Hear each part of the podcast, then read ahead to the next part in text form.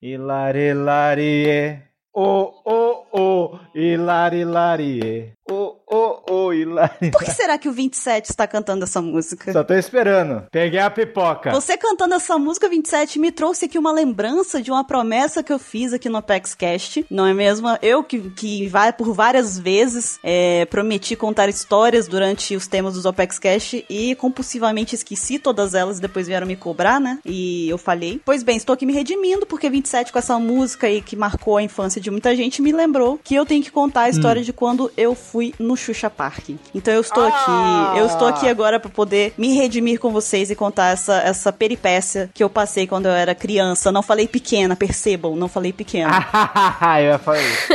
Mas era uma pequena gigante, né? Porque a quantidade de comida que comia já naquela época, minha nossa. É, é, pode-se dizer que sim. Caramba. Então, o que que acontece? Ah, eu tinha 10 anos quando eu fui na, no Xuxa Park, e aí a minha mãe, junto com as minhas outras tias, é, resolveram que elas queriam fazer um passeio legal, uma coisa diferente com os filhos, né? Os meus primos e tal. E aí elas pegaram e falaram: bora, por que a gente não pega? Era, era período do Natal. E falaram, e elas pegaram e falaram assim: por que, que a gente não pega então e leva os nossos filhos no Xuxa Park? A gente faz aí uma caravana e vai. Tinha uns representantes lá que faziam uma caravana em Vitória. E aí a gente pegaria ali e iria pra Vitória e de lá encontraria com eles e ia pra, pra o Rio. Então o que que aconteceu? A gente foi pro Rio, a gente fez essa caravana. E tudo, a aventura começa já na viagem, porque eram, eu era, eu tinha 10 anos, tinha, sei lá, umas duas primas minhas que eram um pouquinho mais velhas, coisa de um ano, sabe? Mais velhas quase nada. E os outros eram mais novos. Então, assim, dois anos mais novos e tudo mais. Então, só crianças mesmo, né? Dentro do, da, daquela van junto com as tias. E aí começou que a,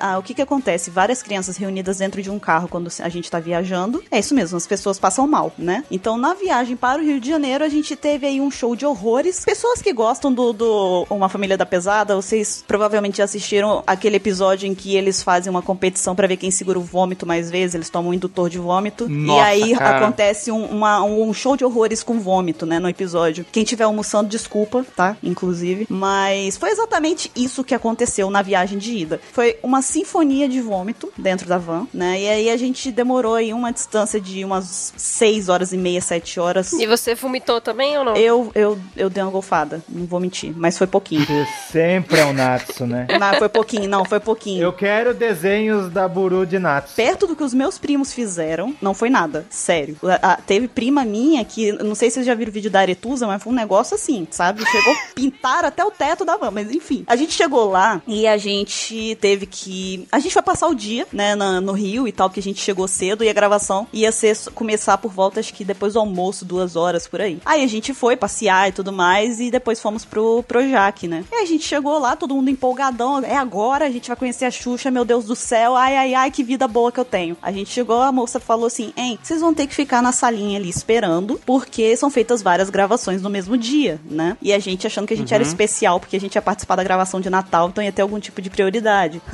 não. Claro. Tá bom. Não só não teve a prioridade, como a gente foi a última gravação do dia, então a gente, no caso, gravou, era 10 e meia da noite já. A gente chegou depois do Eu almoço. tô lembrando um vídeo do Leon sobre isso. Cara, eu juro, Caio, eu nunca me identifiquei tanto na vida. Quando eu vi aquele vídeo, eu falei, Leon, me abraça. Eu sei o que, que você passou, cara. Sério. É, é horrível, porque você fica numas cadeirinhas e aí tem os, só tem um monitor pra você ficar vendo a gravação que eles estão fazendo com as outras pessoas.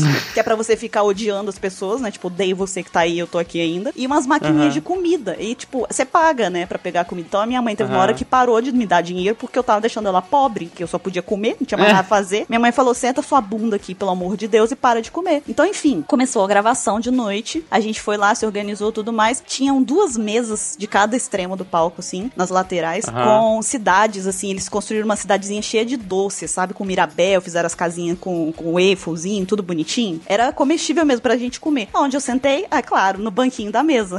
Eu falei, é claro que eu vou comer essa cidade inteira, né? Eu sou a Claro, Big Mom. né? Eu olhei pra aquilo e falei, eu sou a Big Mom. Então, assim, eu fiquei sentada lá e comecei a comer. Eis que vem um bebezinho, uma menininha, uma criancinha, e tenta alcançar a mesa. Realmente uma criança, sei lá, devia ter dois anos, três. No máximo. Tentando alcançar a mesa e não conseguindo. O que que eu fiz? Eu sou muito bondosa desde criança mesmo. Eu peguei ela no colo e botei no meu colo, né? Botei ela sentadinha pra ela poder comer também.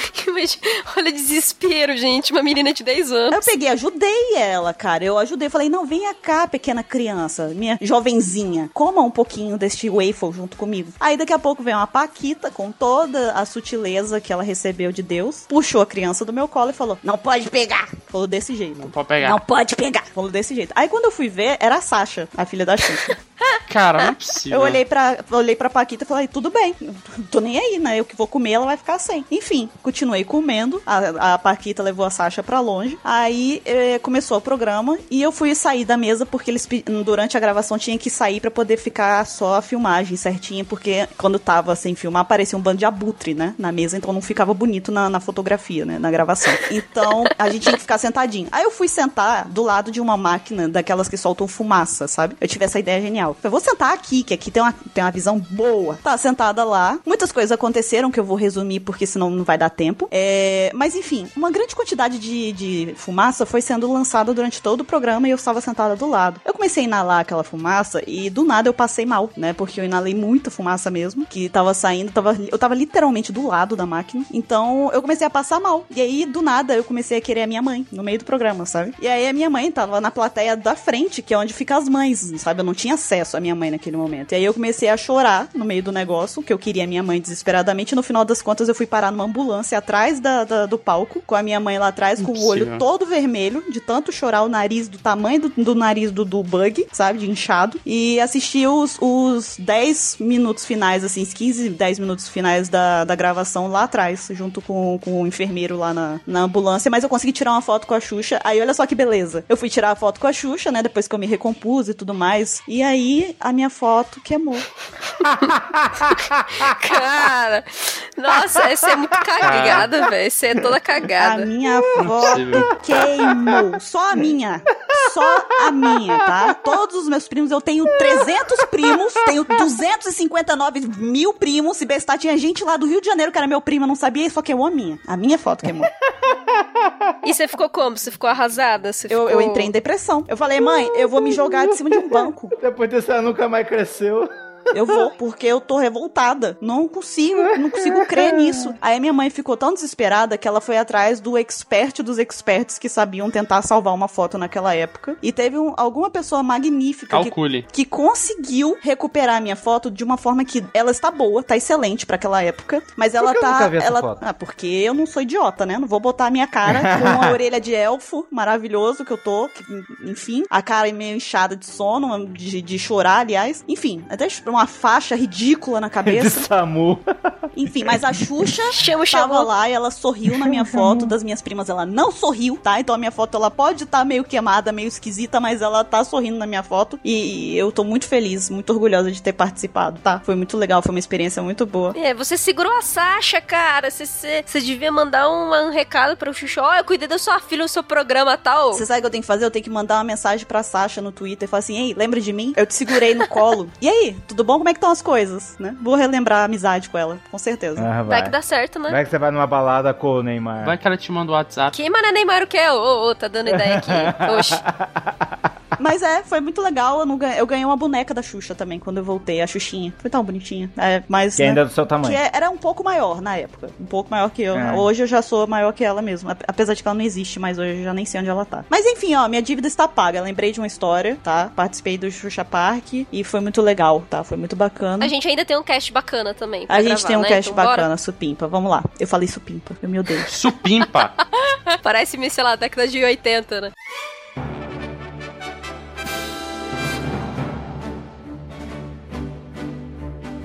Olá, jovens! Bem-vindos a mais um Opex Cash. Eu sou a Bururu e eu estou aqui hoje com o Mr. Caio, Olá, e aí, amigos? com o Mr. 27 Ah! e com a Pá! O Liar! Nossa, tá inventando, Liar. tá, tá criando novos, novas saudações. É quase o nome próprio, entendeu? Olá, É em latim. E eu estou aqui hoje com os meus baixinhos pra poder a gente poder falar sobre as inspirações do Oda e a importância de Dragon Ball na vida dele, até pra poder ele ter criado One Piece e tudo mais. Estamos aqui pra fazer um bate-papo sobre isso, mas antes de mais nada, nós vamos ali fazer a leitura dos e-mails e estaremos de volta logo mais.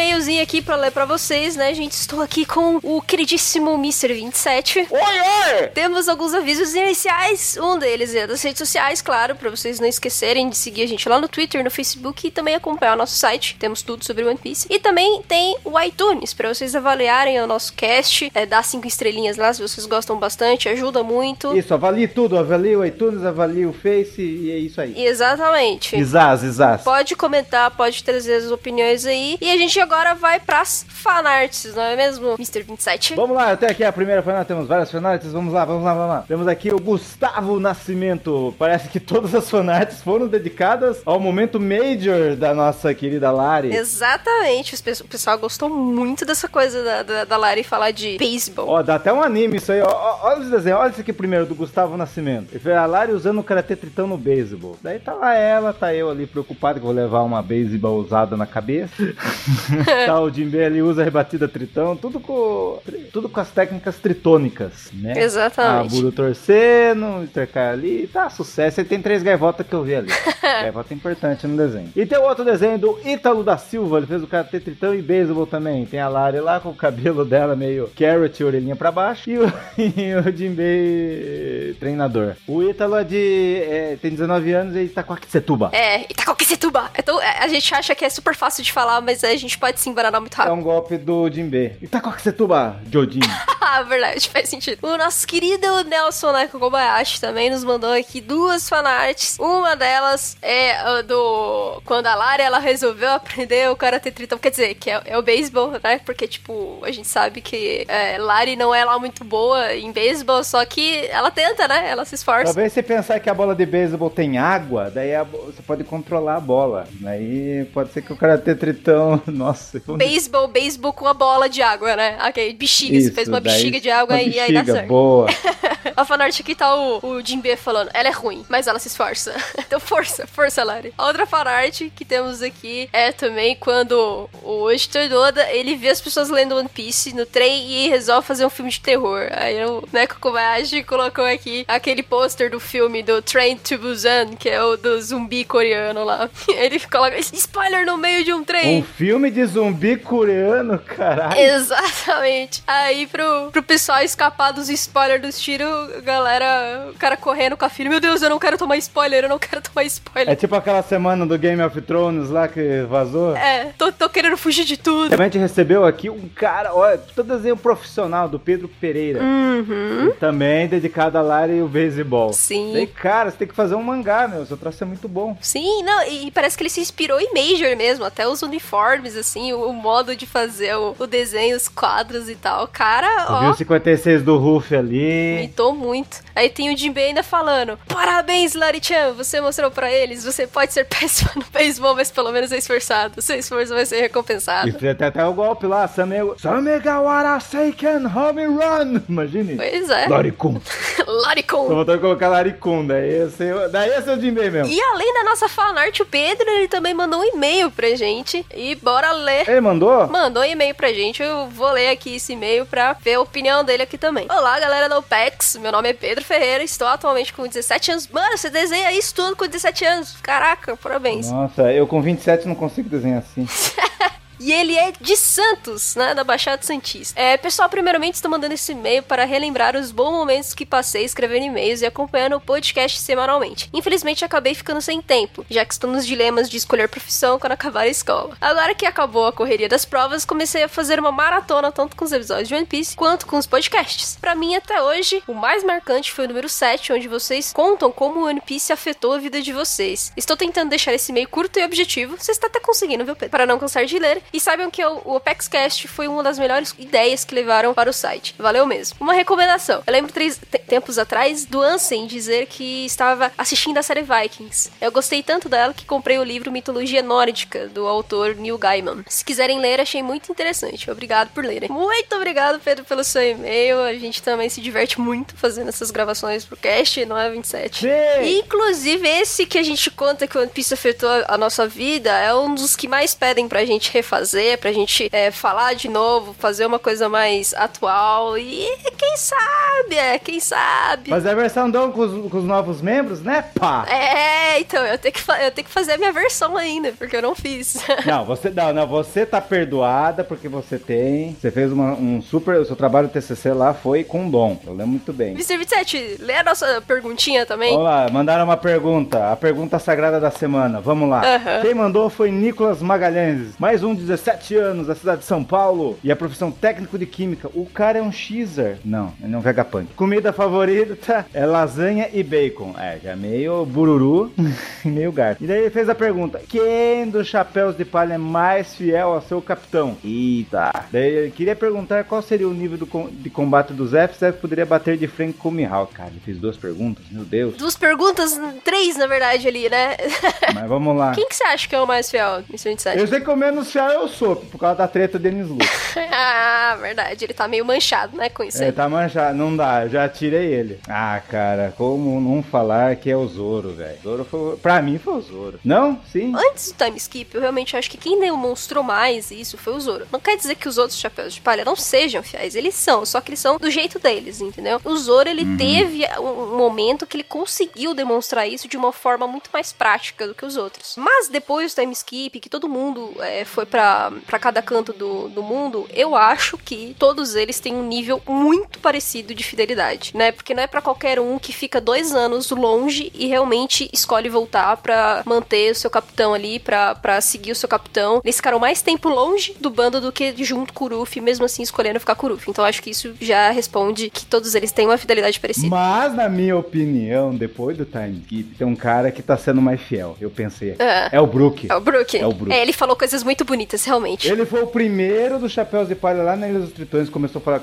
essas frases de capitão, depois o Sop falou, depois a Robin falou, depois o Sandy falou. Daí, tipo, e, e o Brook lá na, na Big Mom que mais mitou até agora, mesmo com a Nami dando um negócio dos Zeus, pra mim o Brook tá arrasando, porque, velho, ele tava na morte. E Exatamente. ele dedica a vida, a vida à morte dele, entre aspas, pro Ruffy. Não que os outros não estejam, mas ele tá morto também, então. Yo! E aí a outra pergunta lá. É do nível do combate do Zef. Cara, eu acho que hoje, pra ele ter a deficiência de ele não conseguir ter um, a mesma potência do chute dele e tudo mais, né? E ele ter perdido muito isso, é, é difícil dizer o nível de combate dele. Então, por exemplo, eu não sei se ele bateria de frente com o Mihawk, principalmente por conta da idade, e principalmente por causa da lesão, né? Que ele tem na, na perna. o cara perdeu de fazer duas perguntas. Eu, eu- essa- essas duas perguntas que eu imaginei com a pergunta dele seriam mais interessantes. Quem venceria? Como seria a luta do Zef com o Shanks? Ou como seria a luta do Zef com o Kyrus? Né? Tipo. Não, mas tipo assim, eu, eu, gostei, eu fiquei me indagando essa semana. Não, semana passada. Ah, essa semana aí. Qual seria a recompensa do Zef quando ele era o perna vermelha? Acho que seria alta, hein? Não, mano, o bicho, quando ele era pirata, ele era muito ignorante, sabe? Ele tinha Uhum. um. Mano, o chute dele era absurdo, sabe? Hoje eu acho que ele perdeu muito isso, mas creio eu que só pela presença dele, eu acho que já. O, o pessoal, todo mundo respeita isso, sabe? Pra ele ter esse, essa presença. Mas sendo específica a pergunta dele, agora eu pensei um pouquinho melhor, eu acho que quem vence é o Mihawk, porque o Zef conseguiu chegar até o meio da Grand Line. Se chegasse o Mihawk, e outro, o, o Zef não é espadachim. Sim. Ele não ia usar as facas pra combate. É, seria uma, seria uma luta muito diferente, né? De você pensar. Eu, eu- Seria injusto, seria injusto. Sim. É isso, Nicolas. Qualquer coisa também você pode mandar a sua opinião pra gente do que você acha sobre isso. Você fez só a pergunta, mas também você pode dar a sua opinião. E a todos os ouvintes, eu espero que vocês tenham aí um ótimo retorno de cast aí pra vocês. E a gente se vê daqui uma semana, né? Pra quem quer mandar os e-mails com é, seja comentário, seja pergunta, seja fanarts, é só é, mandar o nosso o e-mail para contato@opex.com.br. É isso? É isso aí. Então é isso, gente. A gente se vê na próxima e até mais. Bye, fica com o cast, tchau.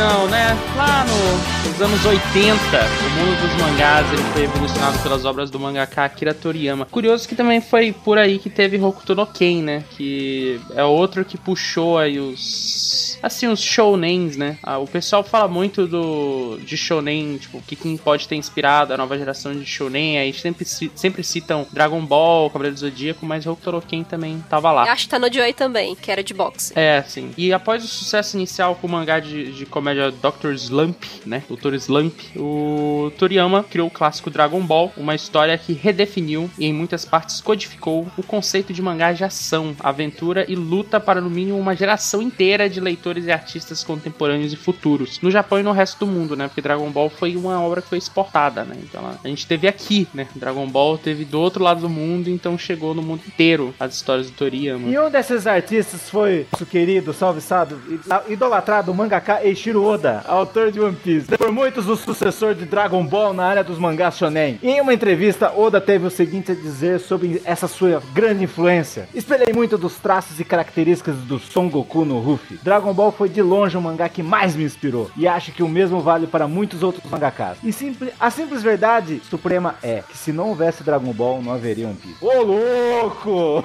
Isso mesmo. Olha a importância aí.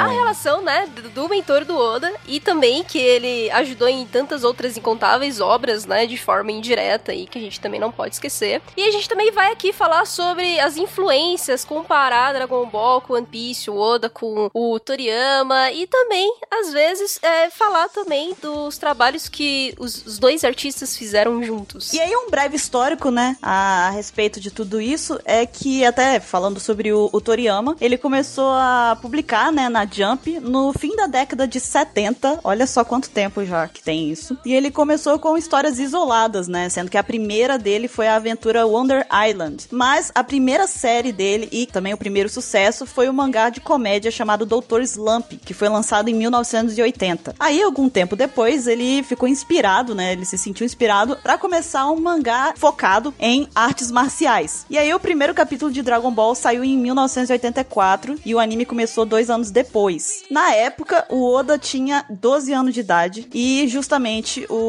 público-alvo dos leitores e da audiência da TV, né, também tinham essa mesma faixa. E aí, o seguinte trecho que o, o Caio vai fazer o favor de ler pra gente em seguida, é, tem uma entrevista com esses dois artistas, né, o Oda e o Toriyama, que foi lançado em 2001 na, no One Piece Color Walk One, né, e isso daí vai mostrar as condições que eles tiveram, tipo, como que tudo isso foi uma influência na, no Oda, né? Sim, o Oda falou assim, ó, mas é claro, ele é um deus. Nossa, hein? Ele é ele é um deus, assim, másculo do Toriyama, né? Másculo, não é máximo, não é deus máximo, é deus másculo. É, ele é um, ele é um másculo, essa figura ele é um senhor humana. Pink. É, exatamente. Ele é tipo All Might, entendeu? É, exatamente. E ele seguiu dizendo, ele está em uma dimensão totalmente diferente. No fim das contas, ele sabe desenhar bem demais. Daí o Toriyama respondeu, agora fiquei em uma posição complicada e deu uma risadinha, né? E o Oda seguiu, na verdade, eu nunca li o mangá da Arali. Arali? Arali é do Dr.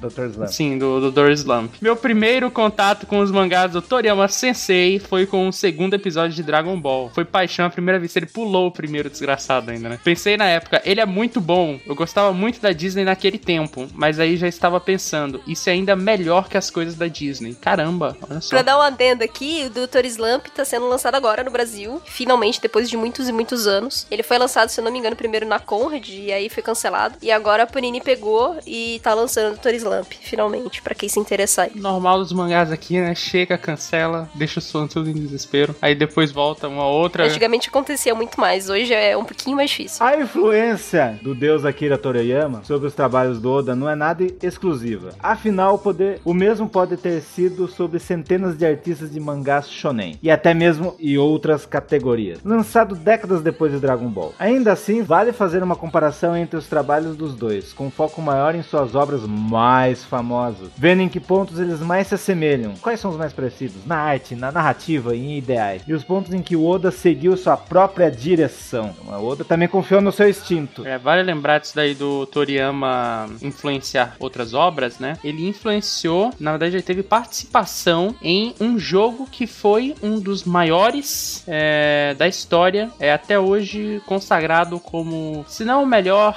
RPG, mas um dos melhores RPGs foi Chrono Trigger, né? Que tem um dedo do Toriyama lá, então ele saiu também dos mangás. E se tu olha o, as artes oficiais de Chrono Trigger e o personagemzinho, que ele foi lançado em 94, acho 93 pra, pra SNES, pra Super Nintendo, se tu olha, o personagem principal, Chrono, ele é o Goku. Tu olha assim e fala, caraca, Toriyama, tu não teve nem a, a, cara de pau, assim, tipo, tentar desenhar um personagem novo, Não, ele só pegou o Goku ali, tacou no, no joguinho. E esse, esse jogo, ele é considerado, assim, um, um marco. Chamam a equipe que desenvolveu de Dream Team, assim, da Square Enix, que é a produtora. E o curioso é que tu vê nisso que o Toriyama, ele saiu dos mangás também, né? Dos mangás dos animes. Ele não ficou só ali travado na própria arte, né? Ele foi, buscou outros locais para se desenvolver. Sim, a gente também pode citar Dragon Quest, né? Que ele, ele tem, ele fez toda a arte de Dragon Quest, é, é extremamente conhecido também. É, então acho que o, o Toriyama, ele fez,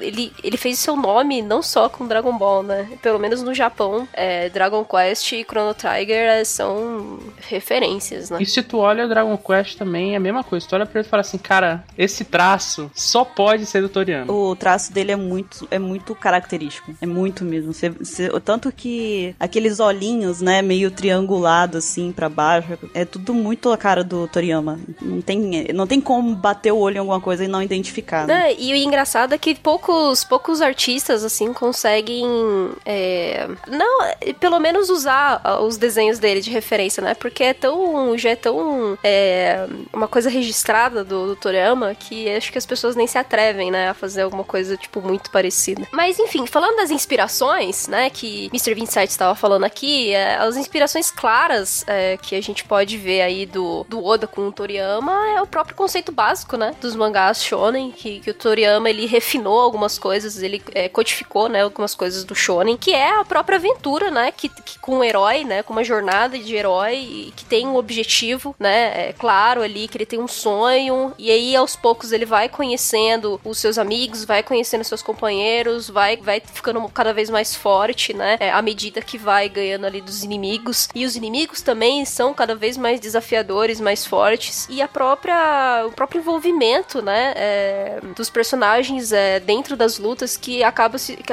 acabou se tornando um, meio que um espetáculo, né? A parte. Quem não lembra aí, por exemplo, de do Goku versus Freeza, entendeu? Ah, a luta dos cinco minutos, né? Isso, que durou uma temporada inteira. Faz 84 anos já que tem 5 minutos. Né? Que virou 27 episódios? 27? Alguém falou 27? Então, mais outras inspirações aqui também é o fato do Goku, né, ser um herói ingênuo, né, barra, assim, idiota, meio bobão e que come pra caramba. E que costuma usar roupas com, com cores chamativas, né, como o Ruffy, por exemplo, que tem aquela, aquele casaco vermelho, né, o Goku tem aquela roupa laranjona, enfim. E os dois, a gente uhum. já até viu né, em crossovers aí, todas as, as características deles serem muito, muito, muito parecidas. Essas que a gente trouxe aí, né? Também tem o fato de ter vários vilões que são, é, são menos perigosos, né? Menos ameaçadores, assim. São meio termo, né? São aqueles meio termo que depois, eventualmente, acabam se tornando aliados, né? E até companheiros às vezes. A gente tem o caso do Piccolo, né? No Dragon Ball, que aconteceu isso. Fãs de Dragon Ball, calma. Não tô falando que Piccolo não é forte, tá? Calma. não é isso. E a gente tem também One Piece o Bonchan, né? Por exemplo. Que também não é, não é fraco, nem um pouco fraco. Mas é, enfim. É, tem o Hyper também, enfim, tem vários exemplos. Sim, sim. Outra coisa também é uma a grande criatividade, né, que os dois, tanto o Toriyama quanto o Oda têm para desenhar personagens com formas e aparências bem diferentes, né, bem variadas. Só que eles têm uma dificuldade assim que a gente consegue perceber em desenhar mulheres, né, diferentes. Geralmente elas tendem a ficar um pouco parecidas umas com as outras, né? Inclusive o próprio Toriyama admitiu isso, sabe? E o Oda, ele às vezes ele até consegue fazer umas mais diferentes assim e tal, mas às vezes também ele derrapa e acaba ficando um pouquinho parecida uma com a outra. É, só ver, você pega a Vivi e a Nami, você tira o cabelo, cara, elas são muito parecidas. são muito parecidas. Você tá me dizendo que a Nami é a princesa de Alabasta? Alabasta, é isso. Tan, tan, tan. Essa história continua no próximo episódio. Isso, foi um efeito especial do último episódio. foi um efeito do, daqueles seriados do, dos anos 50, sabe? Do, do Batman. E outra coisa que o Oda pode ter puxado aí também, que o Toriyama ele meio que né, trouxe ali pro gênero, são as múltiplas formas super poderosas para heróis e vilões, né? Então tem o Super Saiyajin, aí o 1, aí o 2, acabou a cri- a criatividade nele, ele parou de dar nome, então ele passou só a dar número. Super Saiyajin 1, Super Saiyajin 2, Super Saiyajin 3, 4. Aí agora que ele, né, se reinventou, veio um Blue, né, coisa assim. Mas enfim. Agora é cor. Agora é cor, é. Também tem sequências de ações consecutivas no mesmo quadro, né? Algo mais óbvio nas cenas de ação de, de ação de Dragon Ball, né? Mas usado várias vezes pelo Oda também, especialmente nas cenas de festa, em que múltiplos diálogos e situações acontecem ali no mesmo quadro, com uma sequência cronológica, né? E também, assim como o Toriyama faz atualmente, o Oda pretende, após terminar One Piece, trabalhar em, manga, em mangás com histórias mais curtas. Então, né? Ah, apesar que o Toriyama, né, debandou de novo pra Dragon Ball, então. é. E as claras diferenças? Já falaram disso também? Ou não? Você pode puxar, assim, uma que você lembra de cabeça aí. Uma diferença bem clara. assim. De cabeça, cabeçada. É algo que não tá na pauta, que tá aí na tua, na tua cabeça. Toriyama é infame por esquecer detalhes e personagens antigos. Segundo uma entrevista, ele prefere não pensar demais no passado para focar no futuro. Boa estratégia, vou começar a fazer isso. Vou fazer isso pra minha vida. Que desculpinha. Enquanto Oda tem dedicação suficiente para criar e consultar referências do que ele já fez, além de ter uma memória de elefante, mas como só o fim da história parece estar planejado, ele não é averso a improvisos. Cara, mas que desculpinha desgraçada, né? Então, não é que eu não é que eu esqueço, é que eu prefiro não me ligar ao passado. É, eu prefiro deixar picotada aqui a minha história e fazer só coisinhas legais no futuro, né? Vou fazer isso com as minhas dívidas. Que já passaram, né? Já, Já foi, não importa deixa mais. Se for do Serasa, governo mundial.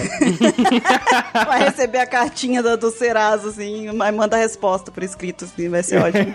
é, manda isso, pensando no futuro, foco. Uma outra grande diferença que é bem clara, que a gente tem em Dragon Ball, e a gente sabe que na história morre um monte de personagem, né? Só que aí também a gente tem as esferas do dragão, né? E ao mesmo tempo em que morre muito personagem, tem as esferas do dragão pra ressuscitar todo mundo, né? Se Já importa, ressuscitou, né? inclusive, a Terra toda, né? É, então, quem se importa? Ah, vamos matar mesmo. E, e tem as esferas do dragão ali. O Kuririn morreu, aí todo mundo, meu Deus, não, não, é só trazer a esfera dragão ali. O Yantia também morreu um monte de vezes. E ninguém liga, tem as esferas do dragão pra salvar a galera. Já em One Piece a gente fez já um cast, né, sobre isso. E a gente sabe, né, que o Oda, ele dificulta muito pra matar um personagem. E às vezes até faz umas coisas que, tipo, você fica, caramba, você não matou o personagem? Sério mesmo? Será que o One Piece vai ser as sete esferas do dragão? Ô louco. Não faz isso, ele vai acreditar, Caio.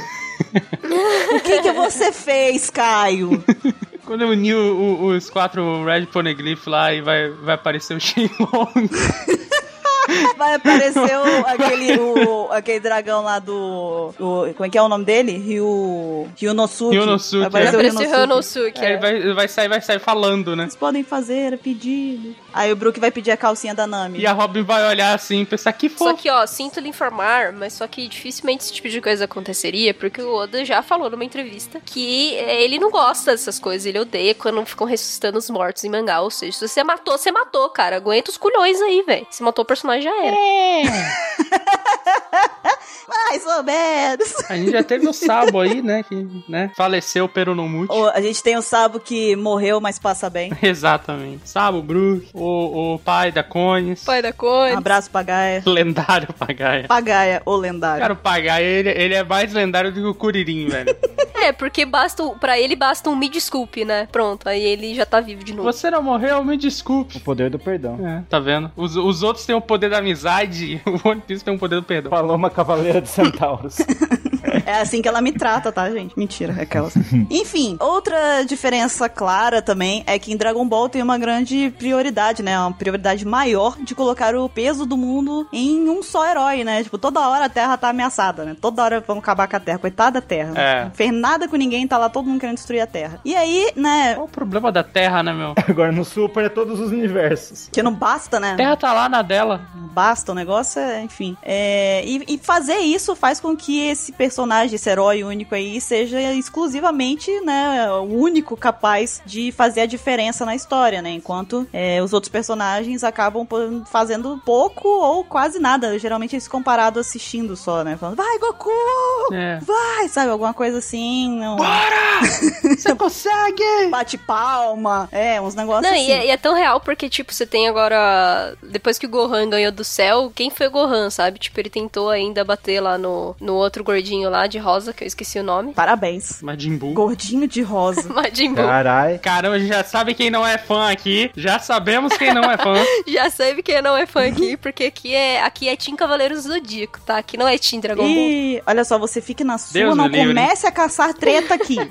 Deus me livre. Ai, meu Deus. Então, e enquanto isso, apesar de ter um herói que seja responsável pelo sucesso do grupo, né? Todos os protagonistas de One Piece, todos os personagens costumam ter um papel que é importante em cada arco. E não só eles, mas também personagens secundários e até terciários às vezes. Então todo mundo tem ali o seu momento de brilhar, né? Tem seus 15 minutos de fama. Como assim? É, eu quero ver a Darobin, né? Cadê? Cadê a Darobin? Não, vocês, vocês, vocês estão interpretando errado. Todos os personagens de Dragon Ball têm importância muito alta. Kuririn, por exemplo, a importância dele é morrer. é morrer. pra poder o Goku ficar puto e ir lá e salvar o dia. É. É, pois é. Seu primeiro a ser mandado embora do torneio, da spoiler, e é isso. É. Vocês ficam rindo do Kuririn, mas o Kuririn conseguiu casar com a 18, tá? É, isso é um feito enorme. É. Ele salvou ela. Ela devia ter perdido, mas ele salvou. Mas, ó, inclusive tem uma, uma, uma comparação interessante, é um paralelo interessante, dá pra, dá pra traçar aí, que dá pra ver muito isso do, do Toriyama ter essa mania de concentrar tudo num personagem no golpe mais poderoso que é a Genkidama. Uhum. Porque é o negócio daquele personagem erguer os braços, aí o planeta inteiro empurrar energia para ele, para ele ir lá e salvar todo mundo, né? Então, é tipo, parece que é a síntese disso, né? Dessa vontade dele, dessa mania dele de concentrar tudo só, todo o destino da Terra, que coitada tá só lá, ela na dela e sempre vem alguém querer destruir. Então sempre, sempre concentra num só cara mesmo, que quase sempre é o Goku, né? E o Toriyama, ele já trabalhou também em vários outros projetos, né? Fora dos seus mangás. Isso ficou mais evidente, assim, ficou mais recorrente depois que ele terminou Dragon Ball, até porque, né? Depois que termina ali um projeto grande, você vai, né, dar uma diversificada geralmente. E antes disso, ele já era famoso por ser ilustrador da série de RPG Dragon Quest, né? Como citado pela Pau de manhã. Ah, agora há pouco. Hoje mais cedo, né? Parece que tipo. Hoje mais cedo foi ótimo, né? De manhã, no café da manhã. De manhã, né? de manhã ali. Não, não, agora há pouco. E por outro. Caralho, cara, fudeu. Ai, meu Deus do céu. Pior que realmente parece né, que você tava lá no café da manhã, aceitou. Então, né, um Toriyama ali, ele fazia, né, também Dragon Quest, a gente, né, tomou um café, foi trabalhar, voltou de carro, né, então, e o Toriyama já trabalhou em outros projetos.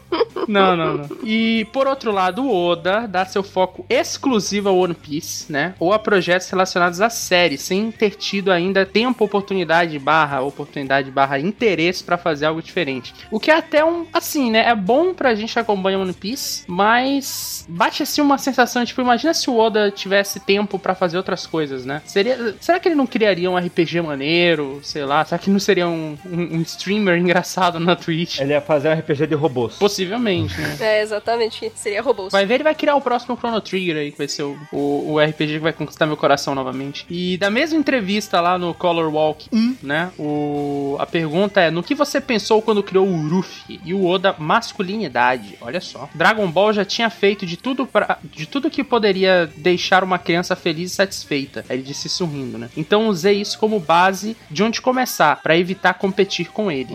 É, mas masculinidade eu fico pensando. Onde que o Ruffy tem exatamente masculinidade, hein? É, não é tanto assim, né? Eu não esperava essa resposta. Ele é mó neutro. Lá na ilha da, das Cúdias lá, que ele mostrou as bolas de ouro, ora. Ah, tá. tá é, realmente. pra mim, essa resposta valeria muito mais se o personagem principal fosse o Zoro, né? Daí encaixa mais, mas o Ruffy... Ou o Frank. Não, até o Sanji, eu acho que até o Sanji, sabe? Com aquela coisa de ele galantear e tal. É que ele, ele é meio azarado, entendeu? Mas só que se, se fosse focado numa coisa um pouco mais séria nele, não tão zoeira, acho que ele teria, né?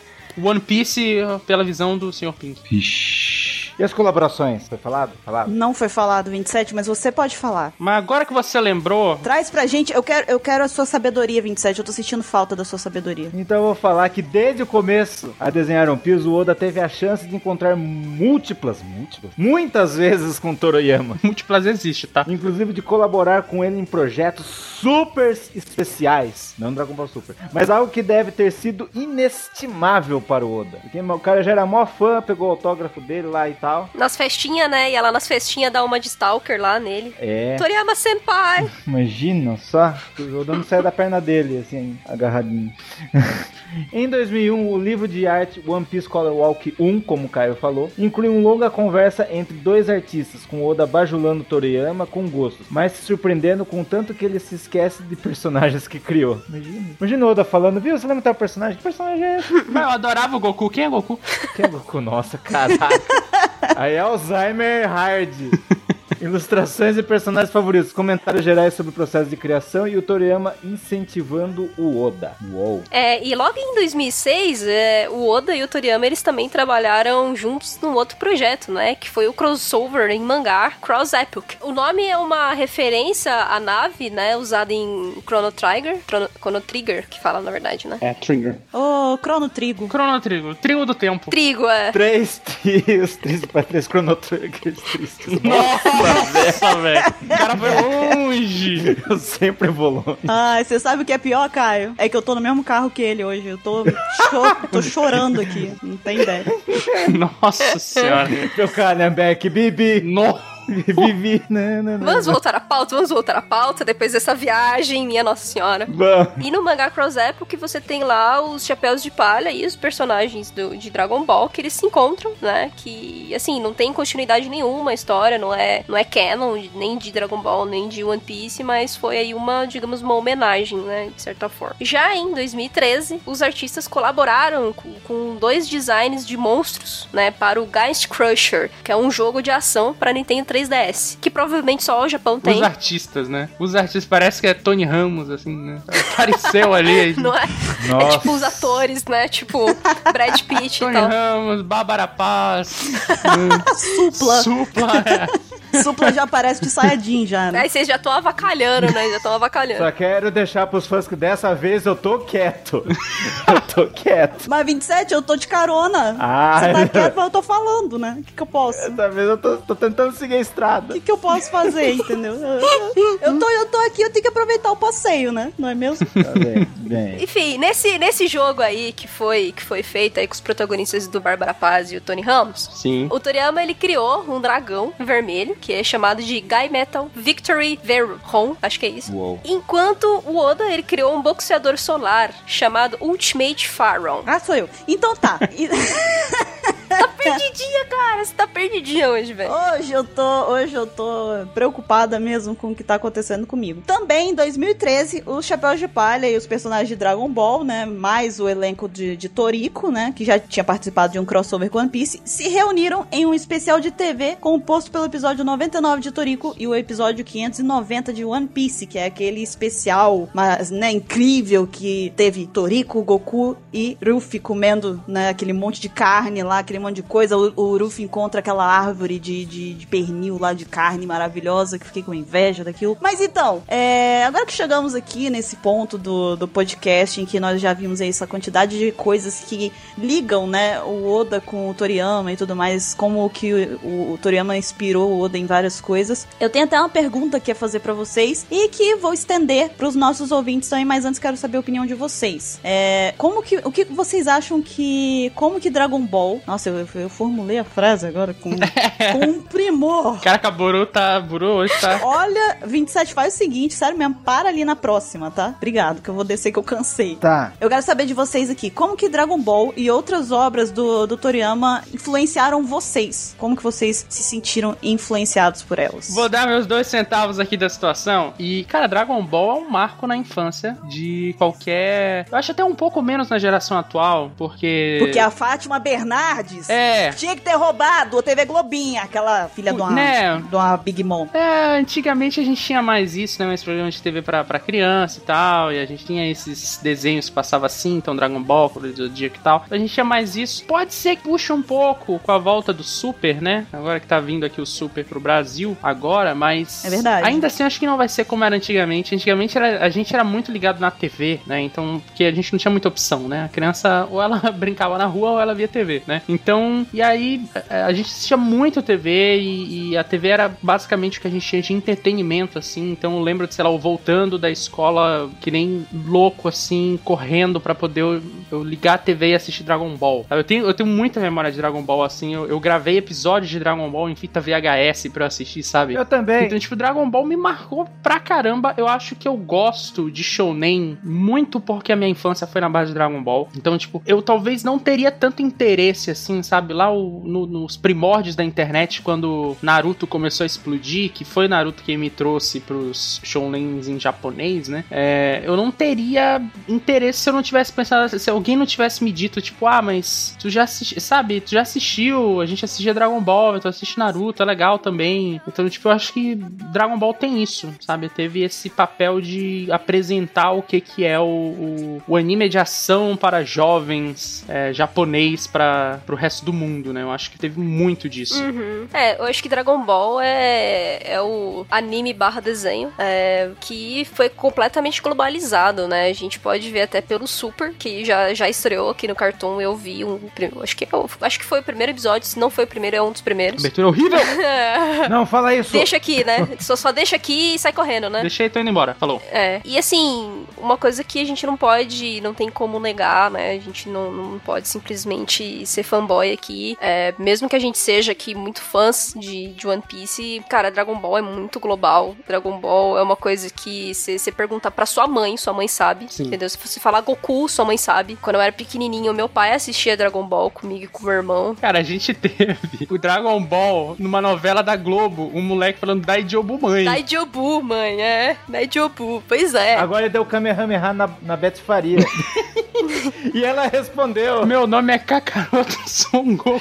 A Tieta Sayajin. Ai, meu Deus, muito bom. Pois é, é, é isso, entendeu? O One Piece, pelo menos assim, eu não vejo nenhuma perspectiva de que isso vá acontecer com One Piece, mesmo que One Piece seja o mangá mais vendido do mundo, entendeu? É. Então, as, as pessoas até, até conhecem One Piece, né? Pra, pra quem lê mangá, pra quem sabe um pouco do mundo nerd, conhece sim One Piece, mas não é como é Dragon Ball, né? Então, Uhum. Dragon Ball, ele, ele é um marco pra, pra uma época, entendeu? Da mesma forma que o Osamu Tezuka foi na época dele, o Toriyama foi na época, né? Um pouco tempo depois. Então, assim, por mais que eu não seja a fã máxima de Dragon Ball, eu assistia Dragon Ball junto com meu irmão. Eu lembro que o meu irmão sempre fazia miojo antes pra gente, pra gente assistir Dragon Ball. E a gente assistia Dragon Ball comendo miojo Caraca, como é que tu sobreviveu? comendo miojo todo dia, né? Mas é, eu assistia na Band ainda, Dragon Ball. Só que eu não peguei tanto essa febre de Dragon Ball, porque eu comecei a ver Dragon Ball já quando ele era Z. Eu não peguei muito quando o, quando o Goku era pequenininho, sabe? Uhum. Então eu perdi muita coisa de Dragon Ball. Por isso que é, é, eu sou. Eu tenho mais lembranças de Cavaleiros, entendeu? Porque eu assisti tudo de Cavaleiros. Isso aí. Mas enfim, não tem como.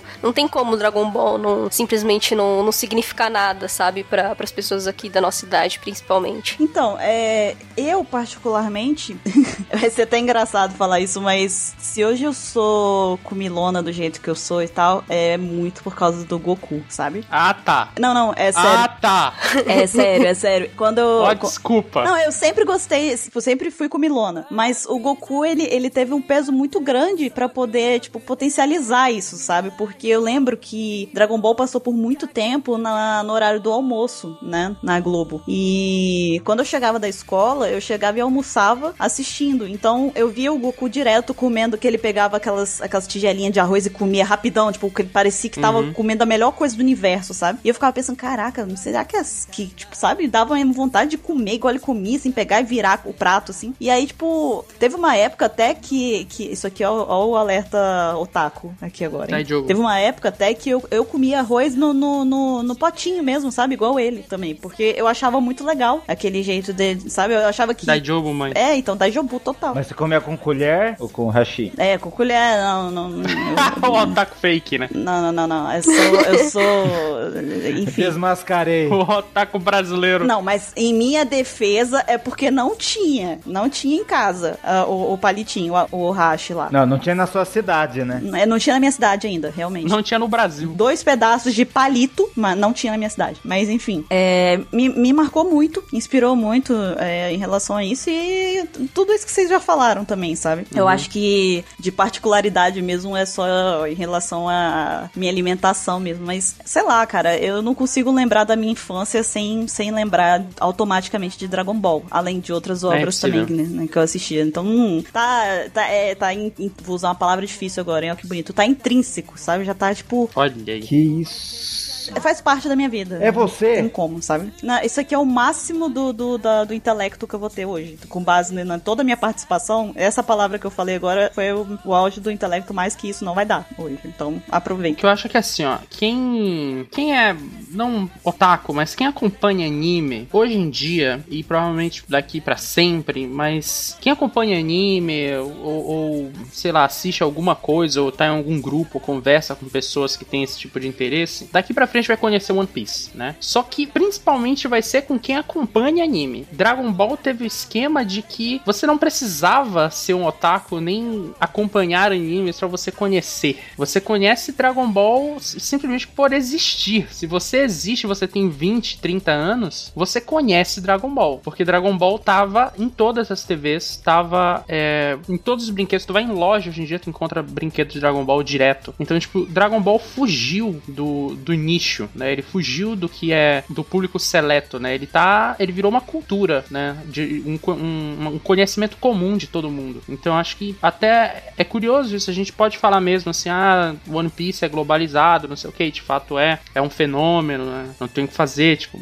provavelmente vai ser assim imbatível, pelo menos nesse, nesse século. Mas é, Dragon Ball é outra coisa, cara. Dragon Ball conseguiu atingir um público totalmente diferente de que o One Piece pegou. One Piece tem, tem esses números, é, é o tamanho que tem, mas Dragon Ball, sei lá, cara, Dragon Ball pavimentou todo esse caminho, cara. Dragon Ball é, é absurdo. O Toriyama, ele, ele realmente tem que se orgulhar do que ele fez, né? E se enquanto o cara continuar cuspindo episódio aí de, de Dragon Ball Super, a gente tem que ver, se não pelo, pelo anime ser espetacular, pela história ser ótima, coisa assim, porque de fato tem momentos que não é, mas porque a gente vê um pouco da história, né? Que de fato Dragon Ball já entrou, assim, pra, pra, pra história do mundo todo como um fenômeno e ganhou espaço na cultura mesmo do mundo. Pois então, agora a gente estende aí para vocês, nossos queridos ouvintes, essa pergunta. Mandem aí pra gente por e-mail, comentem e digam como que Dragon Ball e as outras obras do Toriyama influenciaram a vida de vocês. Nós queremos saber agora a história de vocês também. E no mais, né, nós vamos ficando por aqui, mas estaremos de volta semana que vem em outro Apex Cash. Até lá! É, gente, falou! Falou, gente! Kamehameha. Tchau, tchau.